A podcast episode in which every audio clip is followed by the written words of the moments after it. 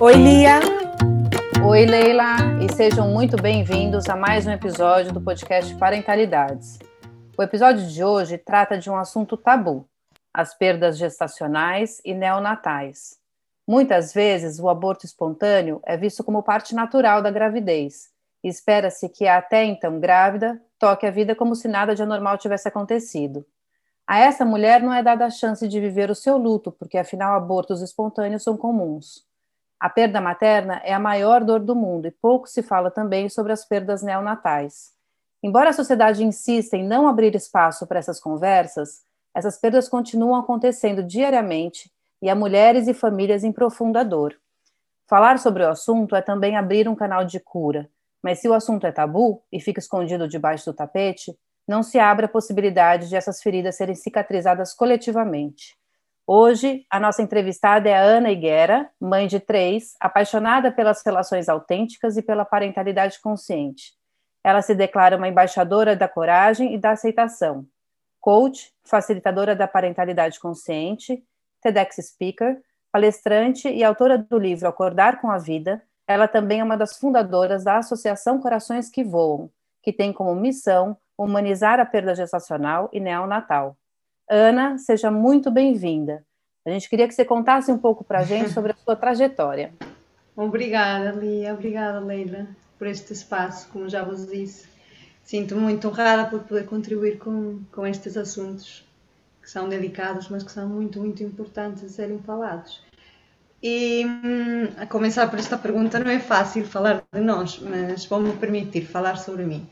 Sou Ana Higuera, sou colombiana, de nascimento, portanto, somos aí países vizinhos, o Brasil e a Colômbia. E em 2007 viajei para a Espanha para especializar-me em marketing, porque eu sou engenheira de formação. E, portanto, sou uma mulher muito sonhadora, é muito emotiva, muito sensível e sempre achei que podia viajar e podia estudar fora para ir ao meu país a contribuir com coisas boas. Entretanto, a vida colocou-me outros desafios e já estou aqui em Portugal há sete anos. Portanto, Fiz cinco anos em Barcelona, sete anos no Porto e, e a vida não, não parou de me mostrar que o caminho podia ser outro. E, digamos assim, que eu estive atenta para ouvir aos poucos o que a vida e Deus me estavam a mostrar. Sou mãe de três filhos, do Tomás, da Sara e do Lourenço. Um, três, eu digo que são as três histórias de amor assim mais transformadoras da minha vida, as mais desafiantes e com com cada uma delas tenho permitido renascer, como todas as mães, acredito eu. E hum, estou casada com um português, com o Pedro, e é por isso que eu acabei aqui, no Porto. Uma viagem que devia ser de 10 meses em Espanha transformou-se já numa viagem de 14 anos. Mudei o, o, rumo da minha vida toda em 2016, após o nascimento do meu segundo filho, do Lourenço, porque o Lourenço tinha um segredo muito bem guardado. Ele nasceu com uma cardiopatia congênita muito grave e muito rara, que eu hoje digo que felizmente não foi detectado durante a gravidez, porque para mim isso permitiu-me viver esse, essa gravidez de uma forma mais tranquila e também as primeiras horas que eu vivi junto dele. E o Lourenço acabou por falecer 54 dias depois de ter nascido e foi esse, eu costumo falar da metáfora do tsunami, foi aquilo que, que abalou a vida toda e deixou-me completamente sem chão. E, e aos poucos, estes cinco anos, tem sido este levantar-se, eh, este levantar-se e recompor as pecinhas todas e tentar ir encontrando a forma de integrar esta perda eh, na minha vida, na vida dos meus filhos, na vida do meu marido, no nosso relacionamento e das pessoas que estão perto de nós. Porque estou sem, sem, sem dúvida que uma perda, quer gestacional ou neonatal, não tem só um impacto no casal, mas também eh, no, no, contexto todo no qual o casal está inserido ou a mulher está inserida. E foi isso, foi a, foi a vinda do Lourenço e a, e a história de amor do Lourenço que hoje me permite estar a acompanhar mulheres também que vivem determinadas, que sofrem perdas, não só perdas de filhos, mas todo tipo de perdas, perdas de relacionamentos, perdas de autoestima, perdas de gosto pela vida, perdas de uma pessoa querida, perdas de um projeto. Eu dedico-me a acompanhar estas mulheres de forma individual, mas nomeadamente com programas de desenvolvimento pessoal em grupo, porque acredito muito na terapia de grupo, na partilha e sou uma alta defensora da, da vulnerabilidade. E, e, é isso que me tem aqui hoje, que não sei quanto tempo ainda estou-me a redescobrir neste novo papel, de ter deixado engenharia, ter deixado marketing, o grande consumo e aquela, aquele mundo corporativo no qual eu, eu estava inserida, e ter-me permitido é, mudar de vida e trabalhar hoje de mãos dadas com mais e também através de uma associação que apoia concretamente mulheres com perda de filhos. Portanto, é um bocadinho esse o meu percurso. O Tomás tem sete anos e a Sarita tem três. A Sarita veio a seguir o Lourenço e trouxe também muita luz com ela. E somos cinco, como eu costumo dizer, somos cinco cá em casa. Ana, é, obrigada por você ter aceitado o nosso convite. É, eu te acompanho há bastante tempo, acompanho a sua história, e eu acho que não tinha outra pessoa para conversar com a gente sobre isso, justamente por essa sua faceta humana mesmo, assim, de é, como, como é gostoso, não é, não é bem essa palavra, mas é, a gente sente quando lê os seus posts, quando te acompanha é, no, no, Instagram, que o Lorenzo é isso que você falou, faz parte mesmo, né, da, da sua família, da sua vida, e, e essa é uma, é uma um, processo que nem toda mulher consegue passar muito facilmente, principalmente eu realmente não sei como acontece em Portugal, certo. mas aqui no Brasil a gente acaba ouvindo histórias muito, muito tristes, muito cruéis até, de pessoas que tiveram é, perdas gestacionais ou mesmo neonatais e estando no mesmo espaço que outras mães ali ouvindo choro de bebê, vendo mulheres saindo com seus filhos, né? Então, é, toda essa sua nova vida, né, de orientação, de apoio, como que a gente pode, e aí como sociedade também, né, apoiar essa, humanizar, né, essa perda gestacional, a perda neonatal? Sim, Leila. É, em Portugal não é muito diferente e agora começa-se a ouvir mais, mas vamos a países como Espanha ou mesmo em Inglaterra, existem muitas associações, existe uma sensibilidade muito grande para a perda, inclusivamente em ambiente hospitalar, que aqui ainda há um caminho a percorrer enorme.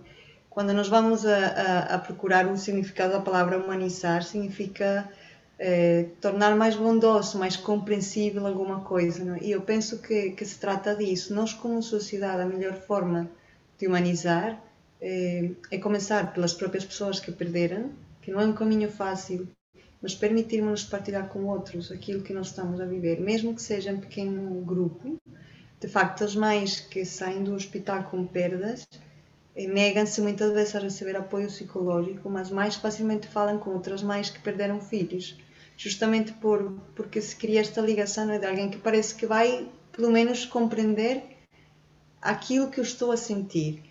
E, e o mais importante que nós, como sociedade, podemos fazer é, é praticarmos a empatia com estas mães, que custa-nos muito por muitos motivos eu diria que um deles é porque nós não queremos ver ninguém que gostamos sofrer. É, nós que somos mais, por exemplo, sabemos que vemos um filho chorar e parte-nos o coração e só queremos tirá-lo dali. Eu costumo falar que existe um círculo invisível da dor e nós não queremos que ninguém esteja ali de pé naquele círculo. É, sai do círculo da dor, eu compro o teu, teu brinquedo, eu faço o que tu quiseres, mas por favor não estejas triste. Portanto, é muito, é muito normal os amigos ou os familiares acontecerem duas coisas, ou aproximarem-se de nós, é, a diminuir inconscientemente a nossa dor e retirar a dor. É? Tranquila, tu vais ter outro filho, tu estás muito nova, ainda bem, é, a minha dizia-me, ainda bem que, pá, que aconteceu assim, não morreu mais velho, imagina as cirurgias todas que iria ter que fazer, ou trazeres um filho para casa com, com uma deficiência, portanto, ainda bem que aconteceu assim. É, isso, afinal, tira-te o poder de contacto com a tua dor e está a diminuir o que tu estás a sentir. Ou, por outro lado, é, o que acontece é tentarem distrair-te também daquilo. Ah, anda lá, volta ao trabalho, faz aquilo, não passa nada. certo? E, e, isso, ou então se afastam. Eu senti também isso, é, de alguns amigos próximos, o afastamento, que eu não conseguia compreender no início porquê. Mas claro, nós sentimos que qualquer coisa comparada com o que aquele amigo está a viver é tão insignificante que eu nem sei o que, é que eu posso dizer àquele amigo. E o que os nossos amigos, amigos diziam, eu, Ana, eu nem me atrevia a falar contigo, porque os meus desafios na vida, com os meus filhos, no emprego, não era nada comparado com aquilo que tu estavas a viver. Portanto, eu nem sabia como é que eu ia falar contigo.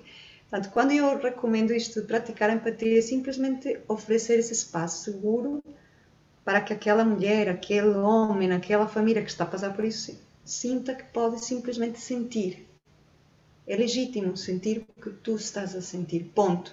E que eu não preciso estar ali para te salvar, para te dar dicas, para te dizer qualquer coisa que seja. Eu vou te suportar ali. Quanto muito vou te perguntar alguma coisa que possa fazer por ti, queres que eu vá comprar alguma coisa no supermercado, precisas que tome conta do teu outro filho. O que, porque estas ajudas logísticas se agradecem muito na altura. É, depende de cada contexto. Eu estou a falar de uma perda neonatal em que já o filho já já já vivia um tempo e, por exemplo, eu tinha outro filho em casa com dois anos e pouco que precisávamos levá-lo à escola, ir buscá-lo à escola, atender, brincar com ele, sair ao fim de semana. Portanto, o Tomás também precisava de nós. E eu passei muito tempo, quase dois meses no hospital o dia todo, em que tínhamos que reorganizar muito a nossa vida. De repente, eh, vai uma carrinha do colégio a trazê-lo a casa, vai a avó buscá-lo, de repente vão os amigos levá-lo para brincar com os outros amigos. E é, é um também desprender-nos para mim foram muitas aprendizagens, até daquele controle dos filhos, o que é que faz, o que come, como é que está. De repente eu tive que confiar plenamente o, o Tomás em muitas situações aos meus pais, à minha sogra, aos amigos, aos primos, porque eu não podia dividir-me para estar nos dois lugares ao mesmo tempo. E eu já sentia também que o passo do Lourenço por aqui não iria ser muito longo e quis permitir-me também estar algum tempo com ele, mesmo que o Lourenço não me visse, ou talvez às vezes não me ouvisse, mas eu sei que ele sentia que eu estava ali, e eu sentia que naquele momento precisava estar ali. Portanto, eu acho que, que humanizar é isto que vocês estão a fazer agora, é humanizar, é abrir espaço para que estemos aqui a conversar durante uns minutos e que haja mais que possam ouvir isto, possam retirar alguma coisa, ficarem com alguma palavra. Isto já é um trabalho de humanização da, da perda, ajudar pelo menos a esta compreensão. Se para vocês faz sentido. Faz, faz muito sentido. É, agora, Ana, isso a gente está, isso você está pensando um pouco no microcosmo, né, do da família, do seu entorno, da sua rede de apoio, né? Como é que se, como é que se apoia é, essa família que passa por isso, né? É, mas também fico pensando, como a Leila também até, até perguntou, como que a sociedade pode é, estar presente nesse momento é, de uma forma, é, enfim, de, de, uma forma saudável, é, uhum. humanizada também nesse sentido, né? Eu sei que você tem é uma das fundadoras de uma associação. É, certo, sim não sei, alguma coisa que o hospital possa fazer, não, não sei. É, tem alguma coisa que você acha que a sociedade como um coletivo, né, possa fazer para que certamente é, podemos em amparar, né, essa família nesse momento. Hum. Eu acho que isso tudo começa começa quer na, na parte dos sistemas de saúde, nos apoios médicos e nos profissionais de saúde. Porquê? Não sei como é no Brasil, mas vou falar aqui quando uma mãe perde um filho ou tem um aborto, né? um aborto espontâneo ou um aborto é, induzido ou porque decide mesmo interromper a gravidez, porque acontece, ou uma perda como a nossa, quando esta mãe sai do hospital sem o filho, não há um seguimento a esta mãe que saiu do hospital. Isto é, quando eu tenho um filho, saio com ele em braços, o sistema de saúde volta-se para que eu tenha seguimento de vacinação, para que a mãe tenha seguimento depois da, da sua, se for uma cesariana, para estar inserida em aulas pós-parto, recuperação e pilates. Portanto, há todo um sistema que se evoca para acolher esta mulher que saiu com o filho nos braços. Mas quando há uma perda, e digo-vos por mim, eu saí do hospital, daquele sítio que era a nossa rede de suporte, que foi durante dois meses a nossa casa, com algumas coisas do Lourenço, e sem mais nada Ninguém mais me ligou nunca a perguntar Nada. Portanto, eu parece que ali aquela mãe, aquela grávida, deixou de existir para o Sistema Nacional de Saúde e saiu. Ofereceram-nos sim um apoio psicológico, que na altura para mim não fez muito sentido, mas quando fui procurar associações, o que encontrei aqui, estou a falar há cinco anos, eh, havia duas associações muito viradas para a parte do luto, que na altura, quando o Lourenço estava ainda vivo, eu não queria que me falassem de morte, porque eu estava à esperança de que ele salvasse. E depois havia outras coisas muito viradas para um luto muito escuro, de muita dor, de partilhas muito fortes que eu também não ressoava em mim, não me identificava. Daí que a Corações que Voam tenha surgido, eh, num contexto de pandemia que não tem facilitado muito a nossa aproximação com os hospitais, mas o projeto passa por algumas vertentes que a nível de sociedade são importantes fazer. Há uma parte do trabalho a fazer com os profissionais de saúde, até porque os próprios médicos reconhecem, nós não estamos preparados para a morte, nós estamos para, para salvar vidas. Nós queremos é salvar vidas. E quando acontece uma morte, eh, eles preparam que há muitos profissionais saúde que nem informação têm na, na gestão da perda e do luto, porque não é esse o seu foco. Portanto, parece que ali eh, esta capacidade deles se vulnerabilizarem, entrar em contato com, a mãe, por exemplo, eu que perdi um filho, é muito complexa para eles até por, por, questões éticas e não criarem muito vínculo com esta mãe, com esta criança que eles tiveram que cuidar. Então, um trabalho, nós como instituição, associação queremos fazer um trabalho do lado dos profissionais de saúde, de trazer para eles também, até para as enfermeiras, eh, que estão diretamente a lidar com os pais nas unidades de neonatologia, por exemplo, ter esta sensibilidade até de conhecerem melhor a mãe que têm na frente, porque as mães todas temos necessidades diferentes e eu não julgo as enfermeiras hoje, entendo a sua posição, e são muitas crianças que passam por ali. E também acredito que é um caminho para elas se permitirem percorrer e saberem mais. Esta mãe que tenho aqui à frente é uma mãe que dá muito valor a, ao conhecimento, que precisa muito saber o que, é que está a acontecer com aquela criança a cada hora. Eu vou lhe dar essa informação, vou lhe falar de de, de, da hematologia, vou lhe falar da oximetria, vou lhe dar números, mas há outras mais que nem querem saber isso, outras mais que só querem tocar o bebê. Mas somos tratados ali todos por igual. Não há diferenciação, não é? Tu não podes tocar o teu Eu, o meu filho era um bebê de alto risco e eu peguei no colo Lourenço pouquíssimas vezes. Quando foi batizado, eh, quando foi recém-internado e quando morreu. Mais nada. E eu hoje teria pedido mil vezes que eu quero pegar no colo do meu filho, mesmo que ele esteja muito fraco, deixe-me, por favor, pegar nele. Portanto, isto a nível de sociedade é importante ser feito do lado dos profissionais da saúde.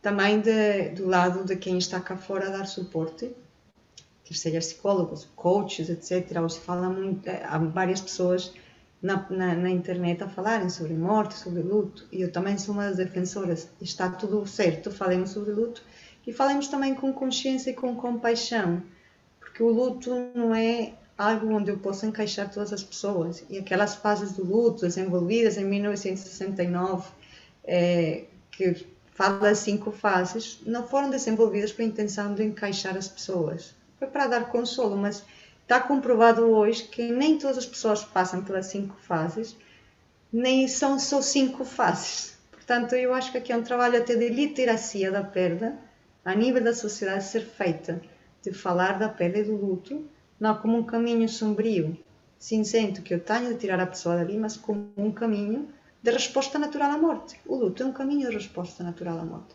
E todos nós sabemos que ele existe. Só que a sociedade, desde pequeninos, até, olha, até a parentalidade consciente, é uma ajuda belíssima, desde pequeninos, para ajudar os nossos filhos a lidarem com as perdas da vida quer seja a perda de um brinquedo, a perda de um amigo, de um animal, etc. Portanto, esta literacia emocional que nos permite criar a, a, a, educação consciente dos nossos filhos já trabalha até para isso. É incrível, mas pequeninos que não se possam vulnerabilizar perante os seus pais serão adultos que dificilmente vão conseguir pôr cá fora o que estão a sentir. E é o que muitas mães lhes acontece, por exemplo, com os abortos. Um aborto às oito semanas, a mãe nem sequer se atreve a dizer a uma amiga que está triste porque perdeu um bebê, um, um feto com oito semanas, porque o que vai dizer? São oito semanas, não era nada. Mas ela já criou toda uma expectativa à volta disso. Ela já se sentiu mais durante oito semanas. nem, nem partilhamos uma gravidez antes das 12 semanas, porque podem acontecer, não sei no Brasil como é, não é? Mas aqui guardamos a notícia, porque pode acontecer uma perda. Eu acho que nem devia ser assim. Eu podia partilhar a viva voz. Estou grávida com 5 semanas, com 8, com 10 estou contente. Mas o nosso próprio medo da perda também não nos deixa falar disso. E a, e a falta também de empatia do outro lado.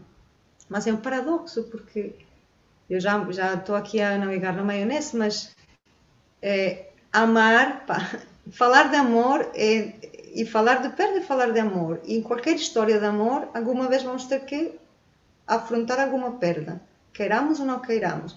E fugir da dor é fugir do amor, mas nós não podemos fugir de uma coisa na outra. Não há experiência humana sem amor, não há. Não há uma pessoa no mundo que não precise de amor.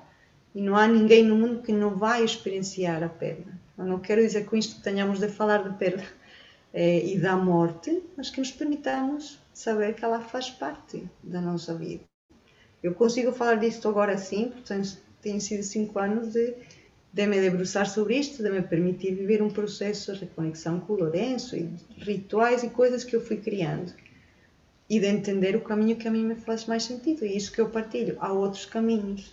E, e há mulheres para quem isto pode ressoar e há outras parece que não, não fará sentido. Portanto, eu acho que uma sociedade também, que era parte dos profissionais de saúde e, e educadores até, toda esta literacia da perda, a literacia emocional é muito importante para podermos transformar a perda num, num local mais de compaixão e empatia do que de uma dor que tem que ser retirada ou tem que ser ignorada ou que tem que ser vivida de forma solitária e escondida. Não devia ser assim. O perdão faz parte da nossa vida. Espero ter respondido, Lia, a tua questão. Respondeu sim. E você fala bastante sobre vulnerabilidade, né? E sim. Da importância de ter esse espaço para colocar a sua vulnerabilidade, mas também falou sobre a dificuldade que a gente tem de ser vulnerável. É, até com medo né, das, das frases, você vai falando, eu fico assim, ouvindo algumas frases que as, algumas amigas me contaram, que elas ouviram, tipo, essa que você falou de, nossa, não, mas daqui a pouco você faz outro, você é nova. Certo. Como se não. Cada filho é um filho, né? Não, não se substitui um filho. Hum. É, eu não vivi nada parecido, mas eu, eu, tive que fazer repouso durante a minha gestação, eu tenho só, só um filho, é, tive um, um pequeno descolamento. E para mim foi, foram duas semanas assim de absoluta tensão. E eu lembro de uma frase enquanto você estava falando, eu lembrei que eu falei pro meu amigo, mas eu já amo muito ele. Eu estava com 15 semanas. Eu nem hum. tinha certeza que era um menino ainda. Mas é um amor que na hora que a gente sabe que está grávida, o amor surge, né? Então é difícil. E eu fico imaginando também se não há, mesmo com um espaço aberto, um espaço de empatia, de acolhimento, se não há também é, não, imagino que haja, né? Que cada mulher tem o seu, o seu processo, o seu caminho. Certo, sem dúvida. E aí, quando você fala de trabalhar em grupo, como é que funciona isso no, hum. num grupo, nesse espaço tão acolhedor? Olha, eu, eu aproveito e falo disto do grupo porque eu, pela primeira vez, este ano, lancei um programa aqui em Portugal, que é o primeiro programa orientado para a perda, que se chama Renascer. E convidei até umas facilitadoras eh, que eu já na minha cabeça e no meu coração já há alguns anos fui criando um processo um processo inspirado em como tenho eu vivido a perda do meu filho Lourenço e as coisas que eu me tenho permitido fazer, mas que aquilo fazia sentido para mim. Entretanto, decidi lançar este programa para ser trabalhado em grupo para mulheres com qualquer tipo de perda, então, reunimos um grupo de 13 mulheres em que havia perdas, eh, quatro delas com perdas de filhos, em idade gestacional ou neonatal, mas as outras perdas eram divórcios, eh, um suicídio de um namorado eh, e perdas relacionadas com partes de nós, identidade, adolescência, amor próprio. E foi tão rico ver estas mulheres juntas à volta de perdas tão diferentes mas que afinal tem muitos pontos em comum. Quando nós perder alguma coisa, já para dizer que perdemos algo é alguma coisa que sentimos que é nossa, que nos pertence de alguma forma, certo? E nós falamos, perdi um filho, E lembro-me que a primeira frase que o, o, cirurgião nos disse quando ia operar o, o, o Lourenço disse: Os filhos são emprestados. E eu nunca esqueço aquela frase do doutor Casanova, que eu fiquei a pensar: caramba, os filhos são emprestados mesmo, mas, mas são nossos, são nossos, saiu, saiu daqui de mim. Mas olhar para o filho como um dom e não como uma pertença realmente muda muito a perspectiva, da forma como eu me relaciono com os meus filhos. Então, este, este, este trabalho em grupo é bonito porque se cria o tal espaço de segurança, onde todas somos iguais, onde não há uma perda que tenha mais ou menos valor do que a outra. Sério, eu perdi um filho com 54 dias, uma mãe perde um filho com 10 anos, outra um filho adolescente, outra 8 semanas, todas sentimos uma dor, ou maior ou menor, mas é igualmente legítima e é igualmente importante ser vista, porque mais do que valorizar se é uma dor forte e leve, ela precisa ser acolhida e ser vista. E o bonito nestes grupos é que quando desde o início colocamos as coisas assim e facilitamos experiências e e vivências que elas foram fazendo durante os quatro módulos para reconectar com a perda, reconhecer a perda, criar um afastamento. Primeiro entramos na perda, é importante reconectar com o que perdemos. Eu ainda me permito cada ano reconectar com a história toda do Lourenço. E vão cinco anos e não sei até quando o farei. Mas as músicas, cheirar a roupa, dormir com a roupa por baixo da almofada, para mim é um processo de reconexão que faz sentido e é aí, por exemplo, que o aborto é tão complexo às vezes, porque não temos nada para materializar esse bebê que não está aqui. Tive oito semanas, doze semanas comigo, tenho algumas imagens de uma ecografia pouco mais. Essa reconexão também é desafiante, mas é bonita através de outras coisas que se pode conseguir, através de música, através de coisas que vamos vivendo. Pois é criar um afastamento. Este grupo, através de outras dinâmicas, cria um afastamento da dor para conseguir olhar para aquela dor de uma forma mais objetiva e descrever o que, é que estou a sentir. Depois fazemos uma fase de ressignificar, através de uma metodologia com PNL e, e, e suas metáforas, e depois a reintegrar esta perda na nossa vida, porque o maior desafio não é só viver a perda, mas que essa perda faça parte da nossa história. É por isso que hoje há muitos pais e casais que não falam dos filhos que perderam. Não conseguem falar deles, porque essa perda ainda não está inserida. É como uma caixinha que ficou do lado, mas é uma peça do puzzle que falta integrar. Portanto, é, isto porque se dificulta tanto, Leila. Estavas a falar de vulnerabilidade. Nós as crianças, nada mais vulnerável do que uma criança. A criança diz o que lhe sai da boca e expõe-se logo. E se ela diz não gosta, não quer, e não gosto dos beijos, dos beijos da minha tia, e é capaz de dizer isso à frente de ti, nós vamos logo corrigir. Não podes dizer isso, não podes falar assim, não podes apontar com o dedo. E nós vamos crescendo, entendendo que para manter a conexão com os outros, nós temos que nos proteger, deixar de ser quem somos, deixar de dizer o que somos, porque há coisas que podemos dizer que quebram a conexão. E a conexão é, é uma das nossas principais necessidades. E é o que muitas mães e mulheres, quando perdem filhos, acontece, até com outros filhos em casa, permitirem-se dizer ao outro filho que estão tristes por um filho que perderam, pode até dar eh, aquele medo: meu filho vai pensar que eu não gosto dele porque estou a chorar pelo irmão que perdeu. Portanto, eu melhor guardo isto.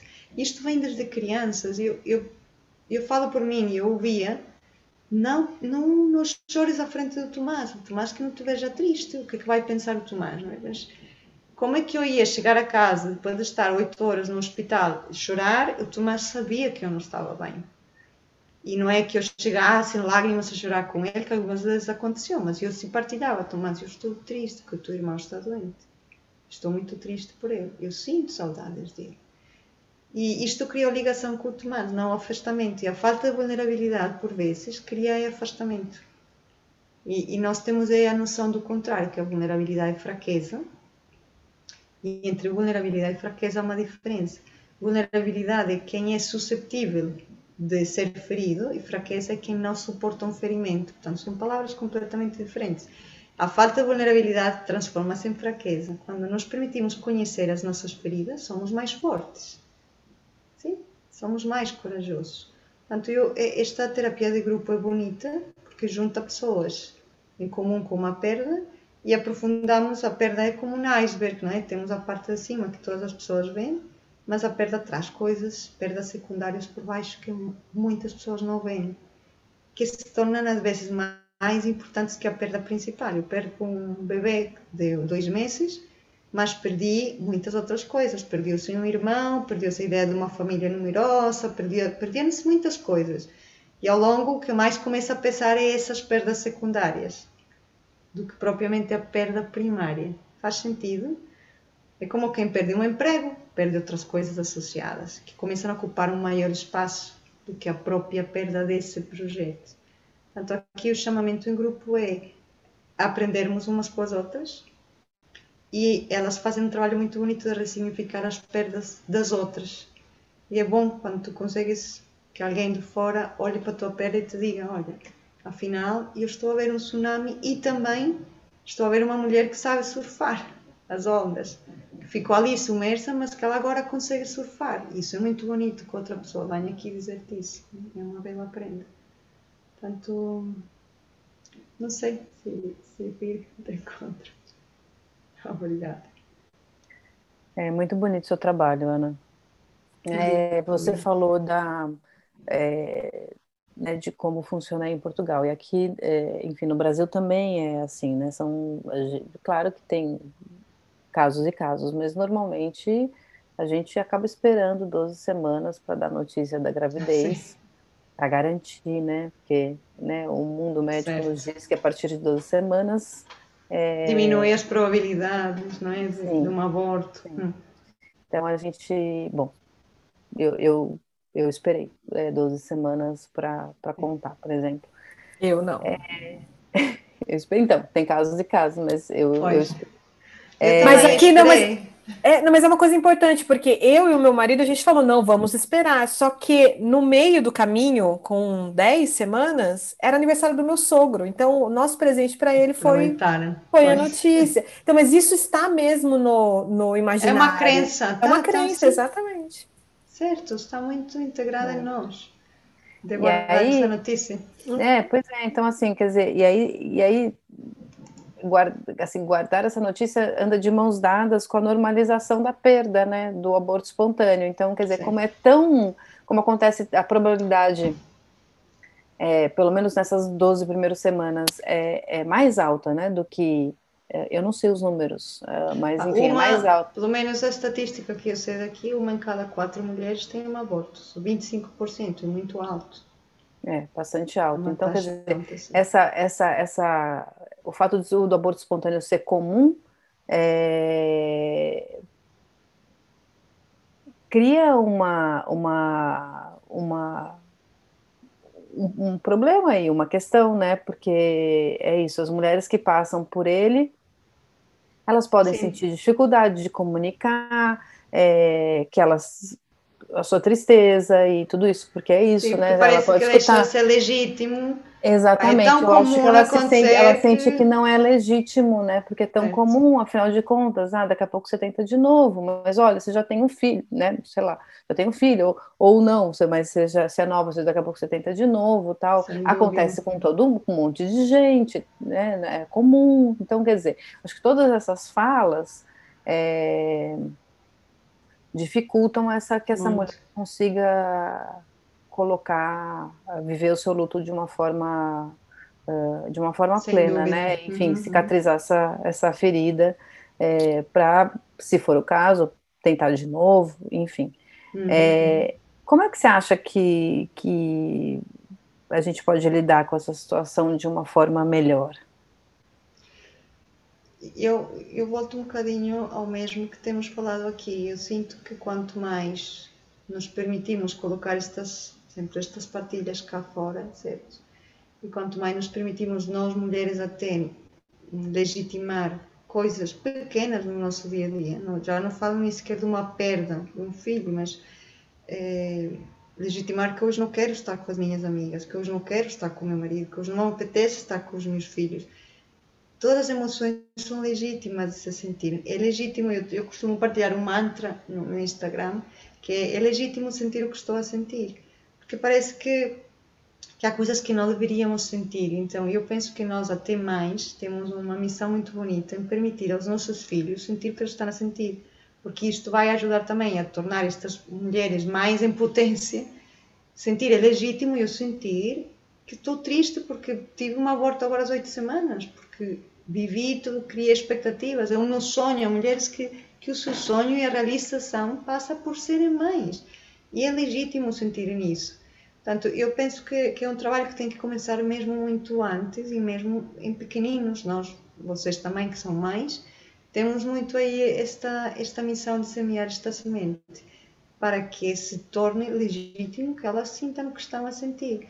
Procurar este tipo, eu sugiro sempre, quando me procura mais, eu dou apoio a, a várias mulheres, até agora estou com uma mãe que tem a filha com seis anos com um cancro muito grave, e, e o pronóstico é muito mau e ela sabe que mais tarde ou mais cedo vai perder a filha. E ela chegou até mim através de um podcast que ouviu, mas eu que sempre sugiro, coloquem-se em contato com outras mulheres que também tenham ou que estejam a viver coisas parecidas. Ou então procurar literatura também, eh, lia que ajude nesse sentido. Eu falo de um livro porque é o livro em língua portuguesa também que conheço, eh, que também apresenta uma forma diferente de olhar para estas perdas e eu, na altura, ofereceram-me alguns livros que eu não consegui ler, porque não, naquela altura eu não estava minimamente preparada para ler sobre aquilo. E, e um livro como o que eu escrevi, ou livros mesmo da Brené Brown, que falam de vulnerabilidade e coragem, fazem muito bem mesmo, porque ajudam-nos a colocar, a dar nome ao que estamos a sentir, porque nós somos tão analfabetos emocionalmente que nem podemos, nem sabemos dizer ao outro o que é que eu estou a sentir. Por exemplo, mulheres que perdem, têm um aborto, mas já têm um filho, não se atrevem a dizer ao marido que estão tristes, revoltadas com a vida por terem perdido, porque talvez o que vão encontrar do outro lado, mas já temos um filho, calma, vira ao outro, não sejas ingrata. E quer dizer, elegi, eu não estou a ser ingrata, só estou a dizer que me está a doer aqui. E vou acolher essa dor e vou integrá-la e vou possivelmente transformá-la. Mas há uma palavra aqui muito bonita e poderosa que é a aceitação que é estar em paz com o que está a acontecer. E o contrário de aceitar é justamente resistir ou resignar-se, guardar, engolir e continuo com a vida, mas realmente não estou a aceitar, não estou em paz com isso, porque aquilo ficou arrumadinho numa gaveta que se um dia eu abrir vai-me doer. Ou então andar em resistência. Resistência é lutar contra a vida. Mulheres que lhes custa muito aceitar, por exemplo, processos de infertilidade, certo? Ou de olhar para a possibilidade de serem mais de outra forma estar em muita resistência com aquilo que está a acontecer. É, e a aceitação é um processo longo, mas é uma escolha também. Eu falo também muito disso, de, nós fomos desafiados em muitas fases do, do internamento do Lourenço com, com a aceitação, com estar em paz com o que estava a acontecer e com decisões que foram tomadas na altura, que, que naquela altura era o melhor que podíamos fazer. E, houve fases de muita resistência, e eu sinto-me agora no local de, de, paz em relação à sua vinda. Portanto, penso que a legitimação do, das emoções e das sensações passa é, por permitirmos isso até na nossa própria vida, nos nossos relacionamentos laborais, profissionais, com, com o nosso companheiro, com os nossos filhos. Comunicar os nossos limites, isto, é, isto dá para, para todos os assuntos, sem dúvida. Ana, para a gente encerrar, é, até imaginando que quem está ouvindo possa ter passado recentemente por uma perda, é, eu queria que você deixasse algumas palavras de apoio, já que você faz esse trabalho tão bonito, isso não foi combinado, então. E também algumas palavras para quem está do lado dessa, dessa pessoa que, que perdeu, seja uma amiga, seja uma irmã, seja uma mãe, seja um marido, né? Como que essas pessoas podem apoiar também essa mãe? Olha, eu, eu quando chega a minha mamãe e vou pensar nestas mães que chegam com uma perda, é, costumo, costumo dizer o seguinte: eu não consigo imaginar muito bem o que tu estás a sentir. Todas as perdas são diferentes. Eu estou aqui. É, e se elas me permitem que eu dê alguma sugestão, porque eu também pergunto, tu me permites que exista um espaço para eu partilhar, o que eu digo é: dê-se permissão para sentir Dê-se permissão para parar. Dê-se permissão para acolher e sentir aquilo que dentro vocês acham como certo. Porque a sociedade retira-nos muitas vezes o nosso poder pessoal. tu tens que ir ali, tu tens que falar com aqui, tu tens que tomar um medicamento para dormir, tu tens que ir já trabalhar, tu não podes ficar aqui parado, e desligamos-nos do ser. E desligarmos do ser, não sei se vocês viram recentemente o, aquele documentário do Gabor Maté sobre trauma, é trauma. Portanto, é muito importante elas não se desligarem delas próprias e sentirem que não há nada errado em sentir o que estão a sentir procurar ajuda fundamental na fase em que elas se permitirem também. E, por exemplo, há uma mãe que veio a mim há um mês e comprou o livro. A filha morreu com cancro com 10 anos e disse-me: Eu voltarei a falar contigo quando eu me sentir preparada. Na semana passada, mandou uma mensagem e disse: Já li o livro, eu gostava de falar contigo. Passou mais ou menos um mês e meio. E eu não lhe digo logo: Anda aqui, quero falar contigo, porque a, o, a necessidade de ajuda está logo instalada em nós mas a vulnerabilidade para pedir ajuda demora um tempo. É um processo legítimo também. Portanto, eu diria a estas mães, não se fechem em si, mas também, se não procurarem ajuda já, também não há nada de errado. É próprio e é um processo normal nós resguardarmos para depois poder ao menos dizer como é que precisamos de ajuda. E eu acho que é isso, e sentir muita compaixão, que a compaixão, afinal, é abraçar esta humanidade partilhada. Nós todos temos perdas na nossa vida e é legítimo isso, é legítimo sentir e procurarem é, inspirarem-se em livros de mulheres que tragam sobretudo luz, que possam ver que é possível levantar-se depois de uma queda destas tão dura, porque eu acho que não há uma perda comparável com a de um filho. É talvez a pior perda que nós podemos sequer imaginar viver, não é? Há muitas pessoas que podem não ouvir este episódio porque é só pelo facto de não se quererem confrontar com este tema. Eu sei que são temas que mexem muito. E também quem se permite ouvir dificilmente fica. É, não fica tocado, não é? Fica a agradecer o porque olha para os seus filhos estão vivos e pensa, ah, eu tenho aqui, eu posso beijar, que, que benção que a vida me está a dar, viver o presente, ou fica mais preparado para lidar e acolher uma mãe ou um amigo que esteja a passar por isso. Portanto, acho que um bocadinho a mensagem é essa, compaixão e não se sentirem sozinhas.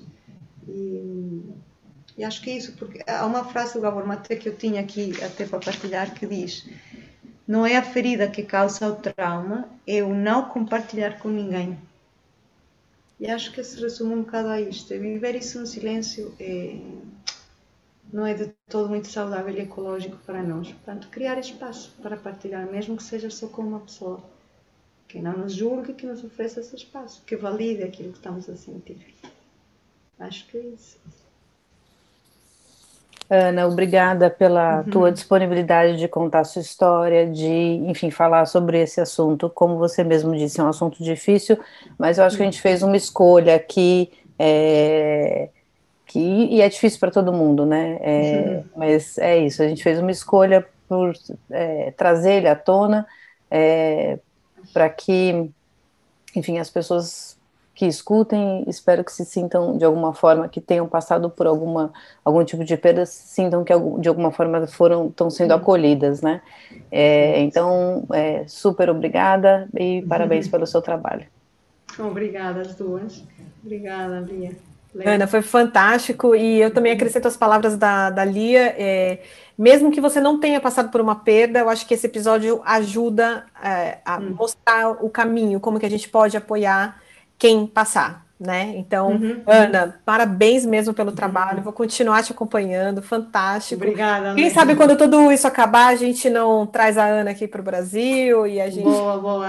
vamos começar um movimento aí que é que é muito necessário. Então, super obrigada, é, querida. Certo que sim. É. Olha, a vocês as duas também é coragem por, por tocar um assunto assim e que é mesmo importante. Somos muitas as famílias que passamos por isso. Não sei os dados no Brasil, mas aqui são quase 8 mil famílias por ano, não é? Que vivem numa perda estacional neonatal e é importante. É muito importante trazermos esperança e luz num caminho que se apresenta também tão duro e sombrio. Portanto, olha, recebam um abraço grande, um beijinho e obrigada.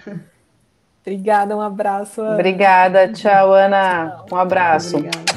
Tchau, um beijo. Tchau, tchau.